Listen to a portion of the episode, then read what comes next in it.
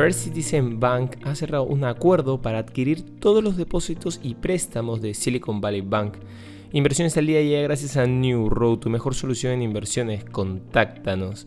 Hoy, en el plano local, ante la crisis bancaria internacional, los activos peruanos mantienen su solidez de largo plazo. Los fundamentos de las compañías que cotizan en la BBL permanecen sólidos y el impacto de la caída en los precios de sus acciones será por ahora acotado.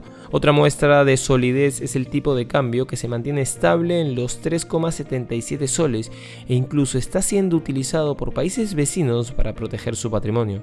En los mercados internacionales las acciones de Estados Unidos apuntan a una apertura con pequeñas ganancias este lunes, impulsadas por la renovada confianza en la estabilidad del sistema bancario del país.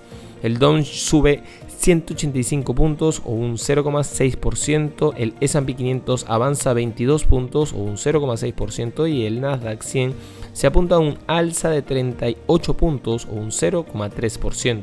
Los mercados de valores asiáticos cerraron este lunes con resultados mixtos, luego de conocerse datos volátiles del sector empresarial e industrial en China los beneficios de las principales empresas industriales de China se redujeron en un 22,9% en el primer bimestre con respecto al año anterior, reveló hoy la Oficina Nacional de Estadística del país asiático. Por otro lado, First Citizen Bank ha cerrado un acuerdo para adquirir todos los depósitos y préstamos del quebrado Silicon Valley Bank a la Corporación Federal de Seguros de Depósito, según informó el regulador en un comunicado. Después de dos semanas buscando comprador y tras la caída e intervención estatal de la entidad especializada en préstamos y depósitos a emprendedores, los reguladores han conseguido que sea la entidad de Raleigh, Carolina del Norte, la que se haga con la mayor parte de los activos, unos 72 mil millones de un total de 109 mil millones de dólares, según Reuters. Las 17 antiguas sucursales de Silicon Valley Bridge Bank abrirán como First Citizen Bank el lunes 27 de marzo de 2023, aseguró la FDIC. Y no queremos irnos sin mencionar que los depósitos a la vista mantenidos por el Banco Nacional Suizo aumentaron la semana pasada, lo que sugiere que tanto Credit Suisse como UBS pueden haber tomado grandes cantidades de liquidez de emergencia para asegurar su fusión.